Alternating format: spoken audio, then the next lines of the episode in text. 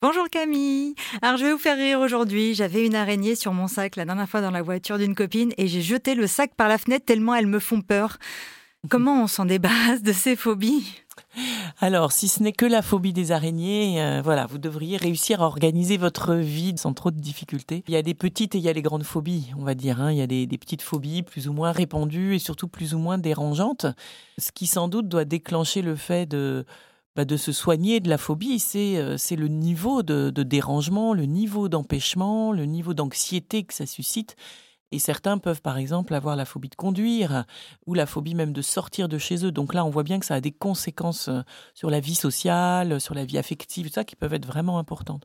Donc c'est qu'une histoire d'araignée, peut-être ça vaut pas le coup de s'y pencher.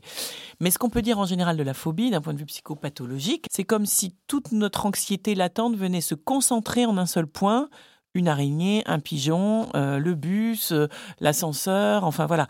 Donc en tout cas, ça traduit bien quand même une certaine dose d'anxiété, plus ou moins grande du coup, mais un peu diffuse, comme si elle venait se concentrer là, parce que là au moins, je la contrôle, elle prend une forme, euh, je peux la voir, euh, je peux la mettre à distance si j'ai besoin, quitte à ce que ce soit totalement inefficace comme, comme geste.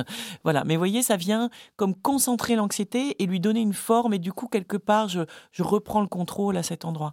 Donc, la grande difficulté, du coup, dans, dans aussi le, dire, le traitement de la phobie, parce que bien sûr, des méthodes existent, hein, plutôt du côté des thérapies courtes comportementales, on appelle ça les TCC, donc l'hypnose, le MDR, choses comme ça.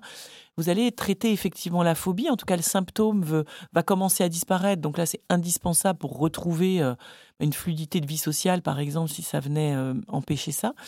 Euh, mais en revanche, ça vient parfois juste déplacer l'anxiété, c'est-à-dire que l'anxiété qui était cachée ou concentrée derrière, eh bien, soit elle va se déplacer ailleurs à un moment donné, rapidement ou tardivement, soit elle va redevenir un peu plus diffuse. Donc, je dirais que de toute façon, derrière la phobie, il y a à regarder ce que ça traduit de façon plus profonde.